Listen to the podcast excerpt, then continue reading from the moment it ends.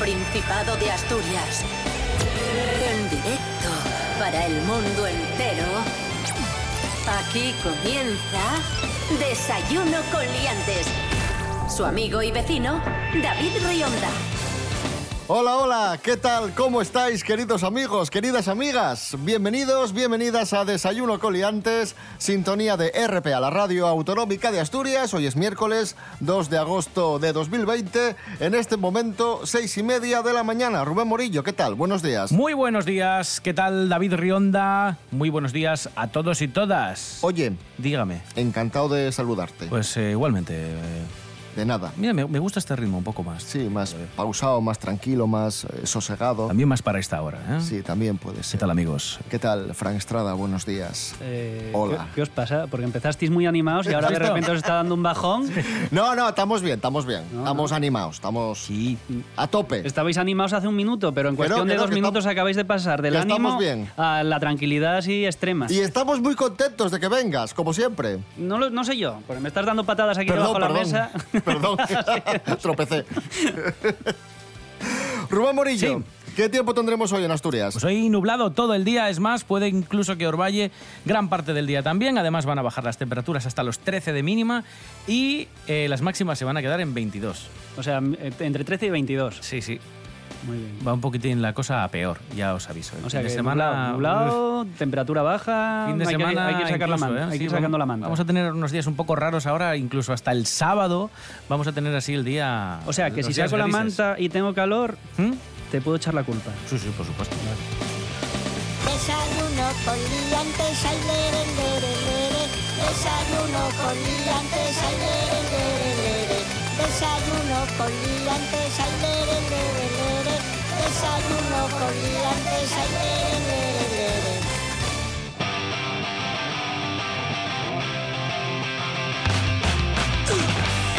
Comenzamos hablando de la nueva normalidad y de un sector que lo está pasando bastante mal, que es el sector artístico, el, el sector de la escena en Asturias.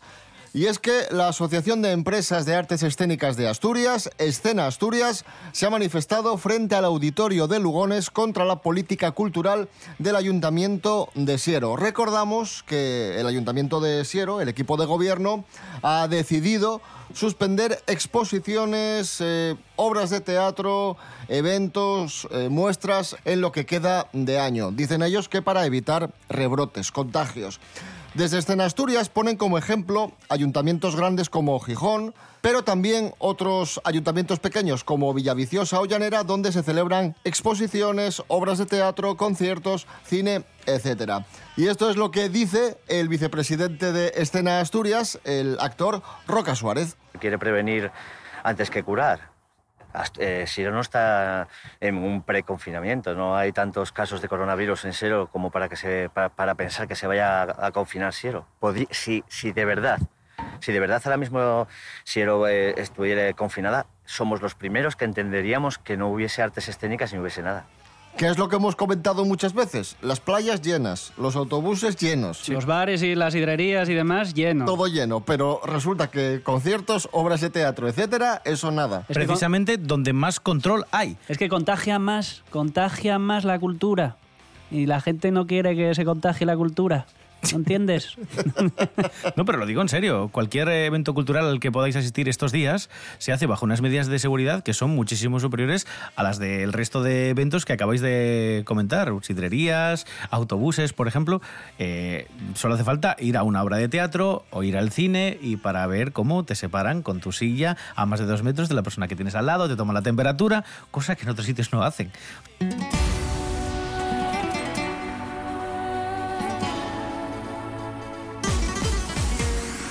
Hablando de cultura, tenemos una gran noticia. Amigos, nuestra colaboradora, la escritora asturiana Leticia Sánchez Ruiz, Sí. acaba de ganar el premio Oh. Ubel Snoir a la mejor novela negra escrita por una mujer. ¡Bravo! Bravo para, para ella. ¡Bravo, Leti! Hola, muy buenos días, mis queridos liantes, que con vosotros siempre soy mejores. Pues estoy muy contenta porque me hayan dado el, el premio Cubelles Noir por Cuando es invierno del Mar del Norte. muy sorprendida porque yo ya sé que esto es, es un tópico, pero realmente no me lo esperaba para nada con todas las otras candidatas con una, con una gran trayectoria en la negra.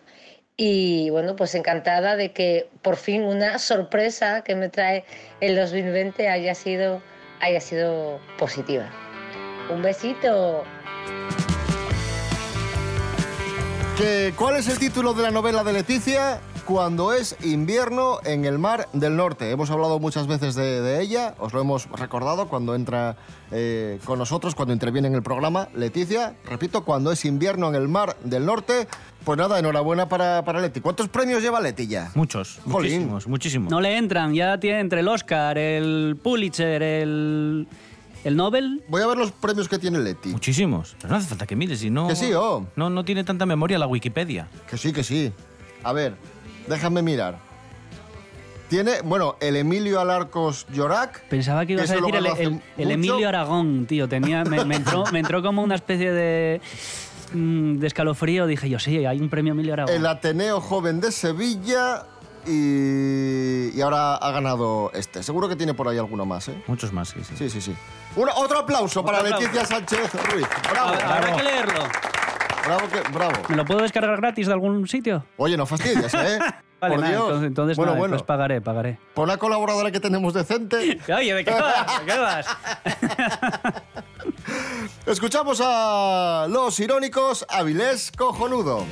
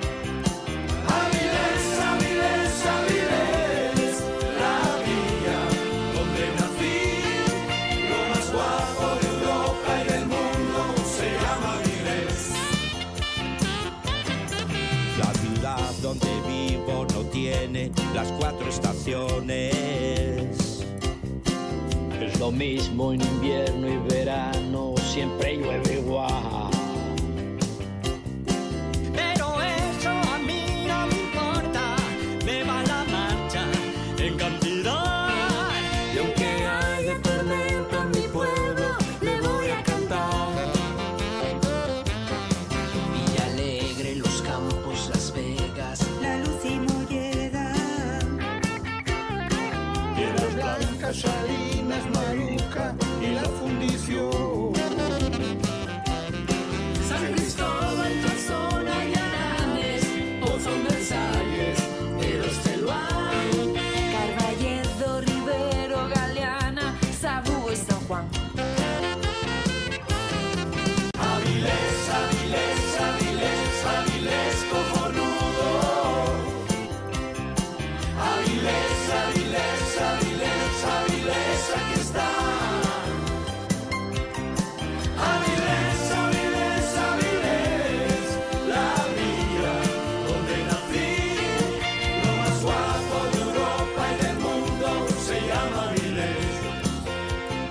Ahí sonaban los irónicos y el Avilés cojonudo porque nos vamos precisamente hasta Avilés, donde, atención, han aparecido varios patos muertos en el estuario.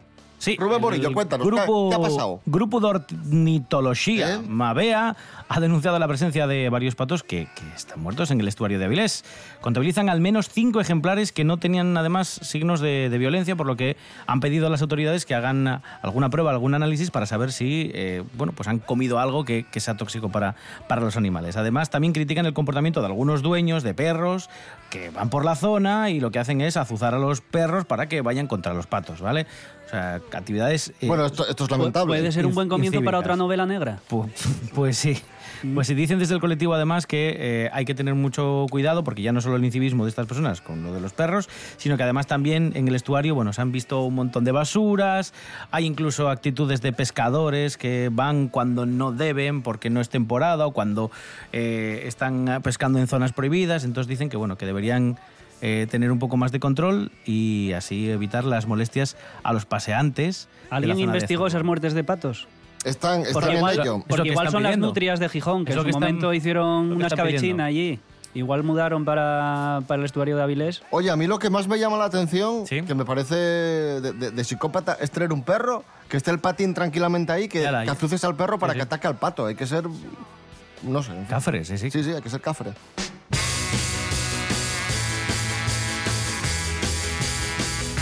Nos vamos a Taramundi, amigos, porque es la localidad de moda en Asturias. Está viviendo este verano un auténtico boom turístico, mejores cifras de toda la década de, de ocupación hotelera. Si por algo destaca Taramundi este verano es por el alto grado de cumplimiento de las medidas de seguridad, lo que se traduce en buena convivencia entre locales y visitantes.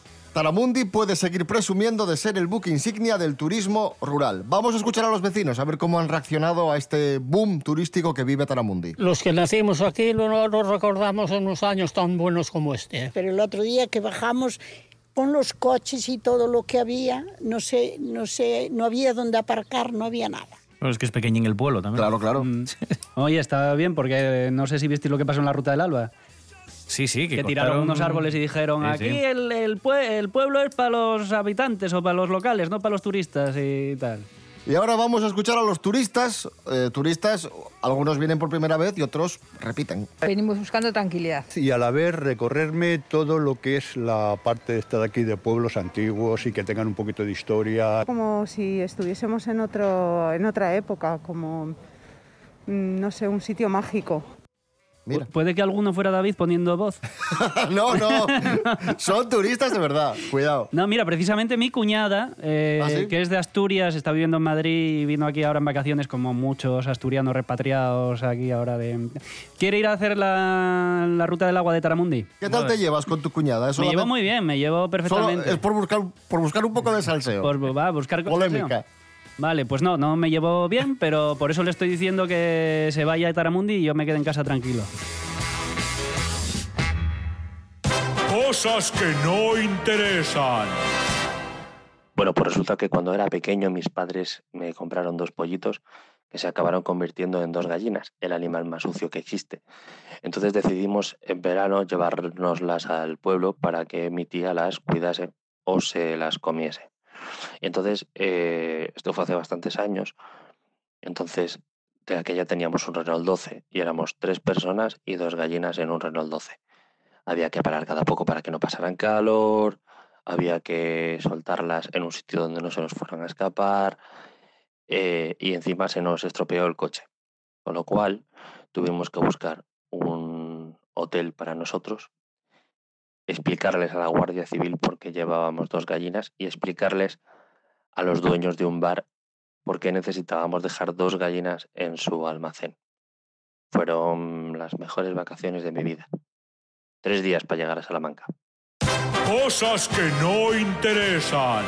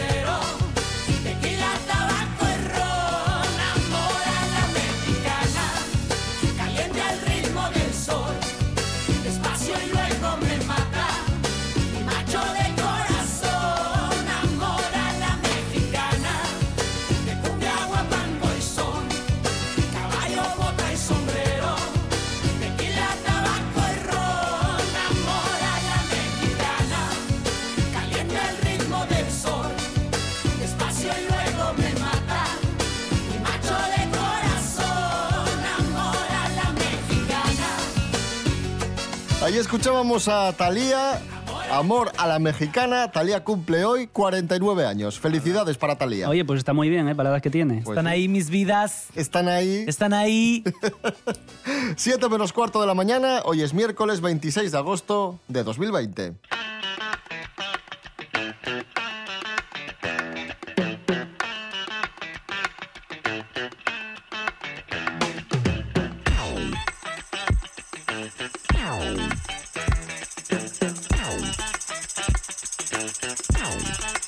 Más noticias en Desayuno Coliantes. El fiscal de Ginebra, que el que está investigando las finanzas de Corina Larsen y el rey emérito, esas finanzas un poco turbias, Pero son finanzas. ¿Se puede calificar de finanza eso? Sí. ha incluido en sus indagaciones una casa de campo en el oeste, en el oeste de Inglaterra que fue comprada por Corina en 2015 y que le costó 7 millones de euros. Ojo, porque está investigando a ver, A ver de dónde salió ese dinero, ¿no? efectivamente, para esa casa de lujo de, Sor- ma- de Corina. Me parece que va a haber una sorpresa ahí. Cuidado, ¿eh? Cuidado, que me parece que va a haber un fondo raro de dónde salió el dinero y no se va a saber quién lo metió. Un, un donante anónimo. ¿Te das, cuenta, ¿Te das cuenta de que ya por lo menos estamos progresando? Es decir, que no pasa nada. Antes decíamos la amiga entrañable del rey, la conocida del rey. Ahora ya prácticamente todos los medios dicen la amante del rey. Hombre, porque el que dijera, el que dijera otra cosa parece imbécil. ¿No? Ya, ya, y dices, pero- la amiga del rey. Pero si todos sabemos que estaba ahí sabes- pico y pala en Botswana entre elefante y elefante dándolo todo. Pero hay que tener cuidado con ciertas cosas, Frank. Ya, ya, ya, hombre. Y tengo miedo que aparezca yo con esto que acabo de decir envenenado mañana. Así que, por favor, eh, cuidarme. Está con nosotros Corina Larsen. Buenos días. Hola, ¿qué tal? Buenos días. Buenos días, ¿Cómo Corina. les va? Cogió ese deje borbónico, ¿eh? Hombre, por supuesto. Todo se pega menos la hermosura. Por primera vez con nosotros, Corina Larsen. Sí, encantada de estar aquí. Gracias. Eh, Corina. Sí. ¿De dónde sale el dinero con el que se compró esta casa? Bueno, vamos a ver. Ustedes están poniendo esta casa como si fuese súper lujosa, ¿eh? Que, no- que para nada, solo, solo tiene tres piscinas. Es una mansión. Pues que solo tiene tres piscinas. Que vamos a no, queremos una con siete. Me parece bastante, bastante modesta, ¿no? Tres, la salada, la dulce y la que sirve para hacer el tema este de la osmosis con colorinos, que parece un spa, que es preciosa, esa me gusta mucho. Bueno, se habla mucho de su relación con el, con el rey emérito. ¿Con quién? Con el rey emérito, don Juan Carlos. Ah, sí, sí. No me consta. Bueno, sí, se habla de muchas cosas. También se está hablando de la pandemia, por ejemplo, ¿eh? También se- Bueno, ya, pero no vamos a hablar de la pandemia, vamos a hablar de lo que nos Del torero ocupa. Enrique Ponce y Ana esa, también se habla mucho de eso también. Se habla del tiempo, en Navidad. Eran, eran amigos ustedes. Sí, bueno, usted supongo que, perdón, tendrá usted muchas amistades y tendrá amigos con los que se lleva bien y amigos con los que se lleva mal, ¿no? Pero, pero conteste. ¿Qué pasa? relación tenía usted con...? Bueno, ya a usted qué le cojones le importa. pero, pero, Bueno, Corina Larsen. tenía- Con lo fina que parecen las fotos y qué mal hablada es. ¿Usted me vio juntos, ju- junto con él alguna vez? En Sí, fotos, en sí, sí. muchas fotos y vídeos. Pues ya está la respuesta. ¿Qué, ¿Quieres preguntar algo, Corina? Eh, no, que ¿Cuántos vestidos...? Es que siempre que he visto a Corina lleva un vestido rosa. ¿Ah, sí? Sí, no sé. Es como Fresita, la de Gran Hermano. Sí, porque los lavamos con vino Ah. en, en- en mi casa. En Palacio nos sobran barricas de vino de cosecha de buena Ah, y por entonces eso. lavamos con vino. Y se distintan un poco todos. No ha aportado grandes cosas esta entrevista, ¿eh, Corina Y Larsen? tú tampoco, y cara de imbécil. bueno, que faltó sapo. Mm, bueno. oye, me su- Corina Larsen, gracias. cojones.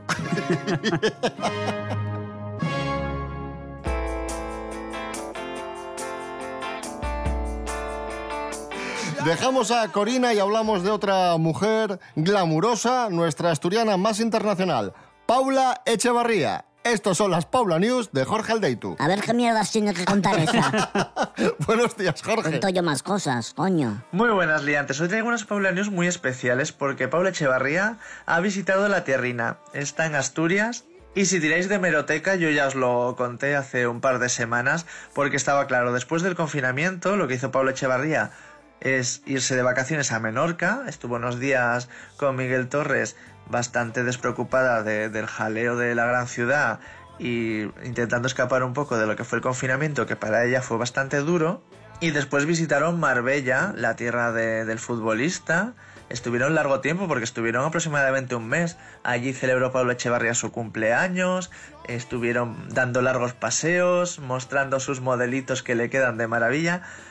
Y bueno, estaba claro que, el siguiente punto del mapa iba a ser Asturias, porque Paula tendría que ver a su familia, volver a la tierrina, tomar una botellina de sidra, ver a las amigas, comer esos platos que le hace su madre tan maravillosos. Pero bueno, aparte de estar en Candás, os voy a contar un plan que tuvieron, y es que se les vio por Gijón. Estuvieron por la zona del puerto deportivo y allí posaron para unas fotos en donde se ve a Paula Echevarría espectacular y a Miguel Torres. Ella le hizo fotos a él y él a ella. Y como dos turistas más en una ciudad que además le encanta a Paula Echevarría porque Gijón le encanta. Es una pena no habérmela encontrado. Un saludo, liantes.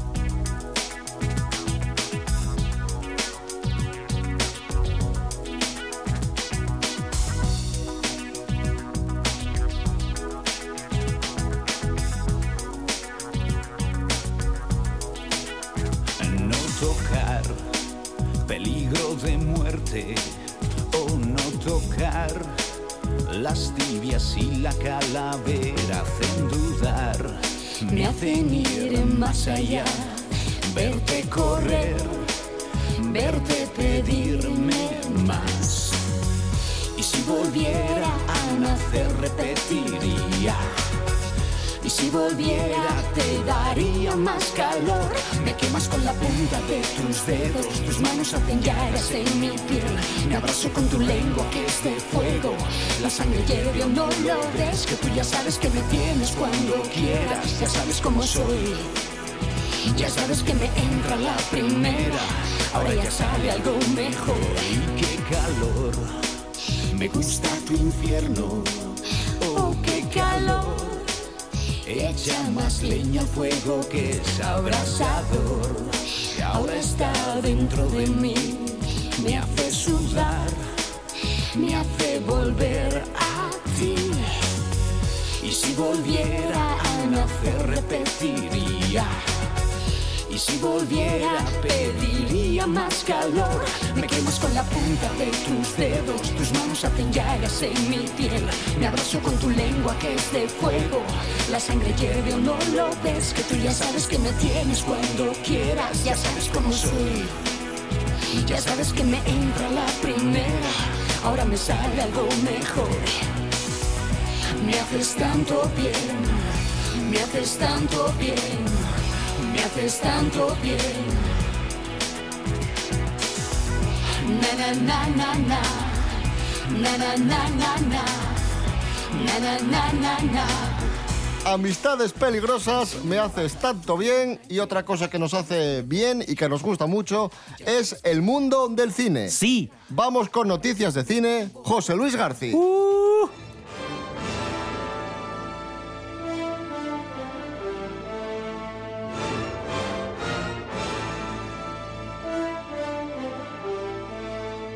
Hola, ¿qué tal? Muy buenos días, chavales. No entiendo la risa, si acabo de llegar y ya me están faltando ustedes. Le falta, le falta aire. Tiene Sí, no sé, algo, algo falla, algo falla. Tienen ustedes que empezar a respetar a las personas humanas. Bueno, Bien. ¿qué, qué pasa, José Luis? A ver. Eh, el Instituto de la Cinematografía y de las Artes Audiovisuales ha lanzado una campaña Ir al cine es seguro. Para, Para el- eh, para el coronavirus, Para ir al ¿no? cine, ¿no? Porque contaban ustedes Para que la- tranquilizar. efectivamente, contaban ustedes que la escena asturiana estaba un poco tocada Sí. por esto del coronavirus y también el cine. Porque ir al cine es seguro. Se han desinfectado las salas, se ha limitado el, el aforo y, por tanto, pues ir al cine es eh, completamente seguro y animamos a la gente a que vaya al cine. Además, Claro. en todas las salas hay gel hidroalcohólico también. Y, y ordenan las butacas para que si vas con tu pareja y sois conviventes, Puedas estar convivientes, junto a ella. Podéis estar juntos. Hombre, Hay y- como grupos de butacas de dos, de tres, Yo de te, cuatro di- incluso. yo te digo que alguno igual prefiere no prefiere que haya la distancia. También las hay individuales. Sí, ¿eh? ah. Sí, sí. Bien, vamos con la segunda noticia. Venga. ¿Recuerdan ustedes que hablamos aquí de la película de Batman, la nueva de Batman? Sí. Pues ya tenemos tráiler. ¿Recuerdan, ¿Recuerdan también ustedes Que era se- Pattinson. eh, Pattinson, que se le dio por arriba y por abajo al pobre chaval. Decían, este no pega como Batman, este es un mierdas, este muy Hombre, mal. pegar, pegar, pegar. Es que se le ha encasillado con lo de Crepúsculo. A pero ver, este chaval es mierdas, muy buen mierdas actor. es mucho decir, ¿eh? Que no, mierdas no. es mucho decir, pero. Es muy Qué, buen actor. qué buen actor, hombre. Claro que sí. Pues se ha dicho de todo de esta película, que iba a estar fatal, que Pattinson malísimo. Y resulta que ha salido el tráiler, la gente ha visto el tráiler y ha dicho, ¡Oh, esto va a ser un peliculón de la Virgen! ¡Qué buena pinta tiene esto! Es que de verdad, ¿eh? la gente cambia de opinión como de camisa. Pero ¿con quién habla usted para saber eso? Pues yo lo veo por redes sociales y Ah, ah. vamos a escuchar el tráiler de, de The Batman, que la gente ahora tiene, como, como dicen ustedes los modernos, esto tiene un hype de la Virgen ahora Hype, sí, sí, con, sí. con esta película. Tienes un amigo secreto. ¿Quién será?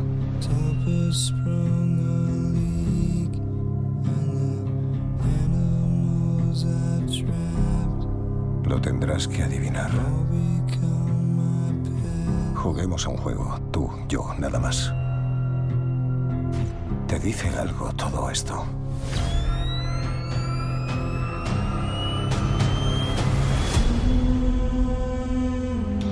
Pues ahí está, es un tráiler de dos minutos de duración en el que... No se ve nada.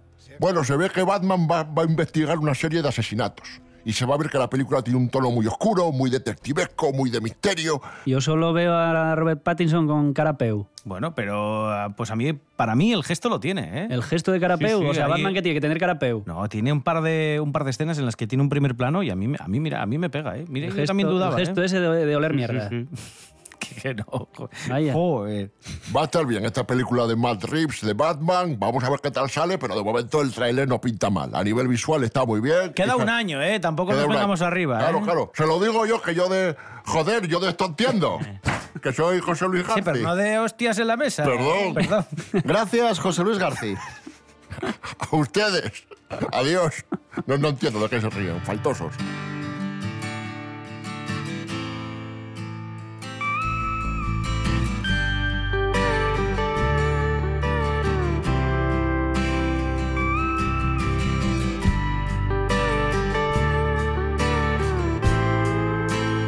Amigos, amigas, lo hacemos escuchando a Toli Morilla, Toco les puertes del cielo. Volvemos mañana a las seis y media de la mañana. Podéis seguirnos en redes sociales, Instagram, Facebook, desayunocoliantes.com, rtpa.es, Radio a la Carta y la aplicación Radio Player. Rubén Morillo. David Rionda. Hasta mañana. Hasta mañana. Frank Estrada, un placer como siempre. Eh, ¿Pero me estás vacilando algo? No, Ah, bueno. Encima Vale, te- no, no, no, no, venga, venga, venga, hasta luego.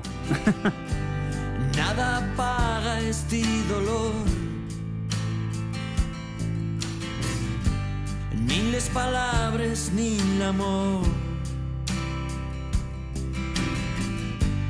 Todo acabó y es tan difícil ver. Siento que toco las puertas del cielo. Toc, toc, toco las puertas del cielo. Toc, toc, toco las puertas del cielo.